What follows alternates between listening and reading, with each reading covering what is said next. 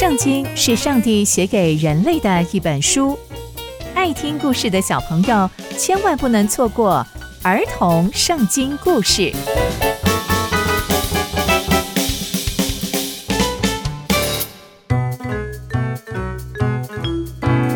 各位亲爱的大朋友、小朋友们，大家好，我是佩珊姐姐。小朋友们，今天佩珊姐姐要跟大家分享的故事是非利士人的大滚庙。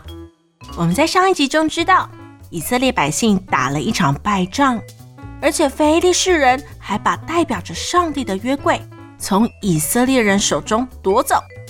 那接下来又会发生什么样的事情呢？就让我们继续听下去吧。非利士人与以色列人的战争非常非常的浩大，而且以色列百姓。被非利士人击溃了，连代表着上帝的约柜都被非利士人抢走了。非利士人把约柜抢走之后，就把约柜从以便以谢运到雅实图这个地方。接着，非利士人就在想：嗯，那我们要把这个约柜放在哪里呢？结果啊，他们就决定要把约柜放在大衮庙里面。那大衮庙又是什么呢？原来呀，这个大衮庙是非利士人的传统信仰。非利士人想，反正都是神嘛，就摆在一起吧。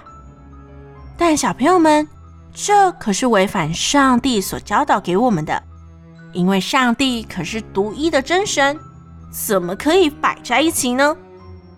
可是啊，这些非利士人都不知道这样的真理。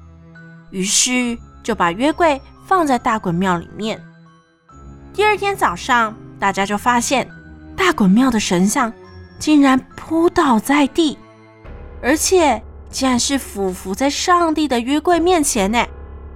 可是因为大家都不知道发生了什么事情，于是啊，又把神像放回原位，像本来一样。又过了一天，一大清早，大家又发现。大衮神像又再一次的扑倒在地，而且又是俯伏在上帝的约柜面前，而且大衮神像的头和双手都折断了。从那个时候开始，大衮庙的祭司和所有大衮庙的信徒再也不踏进大衮庙的门槛，直到现在。后来，上帝大大的处罚了雅什图人。让他们都生了病，日子可以说是苦不堪言。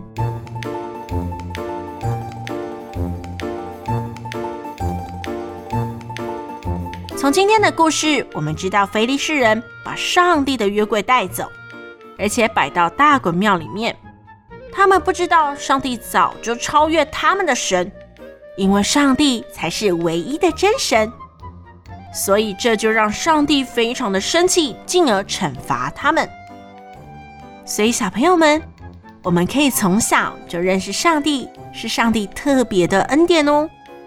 我们一定要好好爱上帝，聆听上帝的话语，谨守上帝的命令哦。刚刚佩珊姐姐分享的故事都在圣经里面哦，期待我们继续聆听上帝的故事。我们下次见喽，拜拜。